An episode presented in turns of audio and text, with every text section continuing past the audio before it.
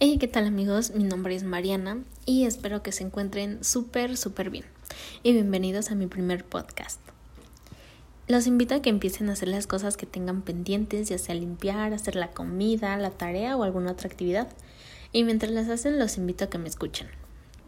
El tema que tocaremos el día de hoy son los factores de riesgo en la salud. Pero ustedes dirán, Mariana, ¿qué es un factor de riesgo en la salud? Pues el factor de riesgo en la salud es toda circunstancia o situación que aumenta las probabilidades de que alguna persona contraiga alguna enfermedad, ya sea emocional o física. Y les empezaré a contar mi situación ante estos riesgos en la cuarentena. En lo personal a mí me ha dado mucha ansiedad, estrés, mi personalidad ha cambiado bastante, mi estado de ánimo ha bajado y he tenido conflictos con mi autoestima. En el primer punto tenemos la ansiedad. Esto me ocurre cuando empiezo a realizar trabajos de la escuela y cuando empiezo a participar en las clases en línea. En lo personal, cuando participo, me dan muchos nervios porque siempre pienso el que dirán si me equivoco al dar una respuesta.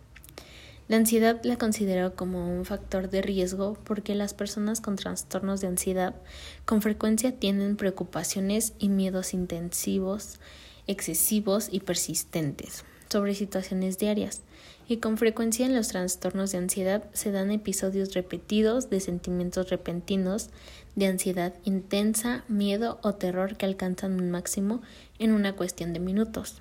Esto sería como un ataque de pánico más o menos. En el segundo punto tenemos el estrés. Esto me ocurre cuando ya he acabado tareas y de repente veo y ya tengo dos o tres más, pero las trato de realizar ese mismo día que llegan claro, si son rápidas de hacer o, o no tengo que hacer una lectura, una eh, investigación.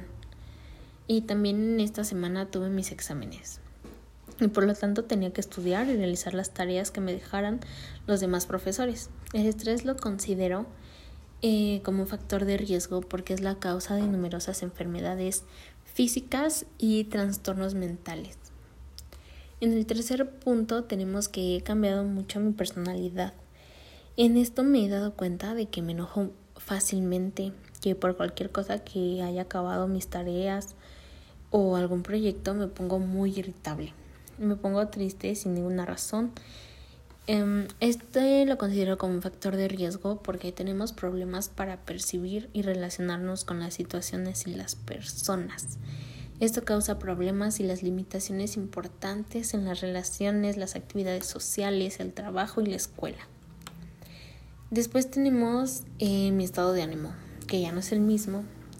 Esto me ocurre porque a veces ya no le encuentro ningún sentido a entregar mis trabajos a tiempo, que me esfuerzo mucho y a veces ya no comprendo nada en las clases en línea, entre otras cosas más. Eh, el estado de ánimo lo considero como un factor de riesgo porque el cambio de ánimo eh, general está distorsionado o no se coincide con sus circunstancias e interfiere en la capacidad para funcionar. Podemos estar extremadamente tristes, vacíos o irritables o podemos tener periodos de depresión alternados con excesiva felicidad. Y por último tenemos mi baja autoestima. Esto comienza porque en algún punto de la ansiedad me dan ganas de comer excesivamente. Y también hago mucho ejercicio porque la verdad me da flojera. Y mi alimentación es mala, pero trato de que ya no sea tan mala. Trato de comer como que alimentos sanos, frutas, verduras. Y, también lo veo porque en las redes sociales eh, los cambios de las niñas en esta cuarentena y pienso que ya no he tenido ningún cambio en mí, tanto físico como emocional. Eh, la autoestima la considero como un factor de riesgo porque los éxitos y fracasos personales también influyen en la autoestima. Pero a pesar de la atención prestada, también los efectos de la autoestima influyen en el rendimiento escolar. Em, espero que les haya servido mi experiencia con estos factores de riesgo en la salud. Y bueno amigos, espero que les haya gustado y les haya servido mi primer podcast para darse cuenta si sufren de algún factor de riesgo, ya sea emocional o físico. Y si es así, empiecen a hacer cosas diferentes, ya que esto les ayudará a distraerse y a dejar de pensar en sus problemas por un ratito.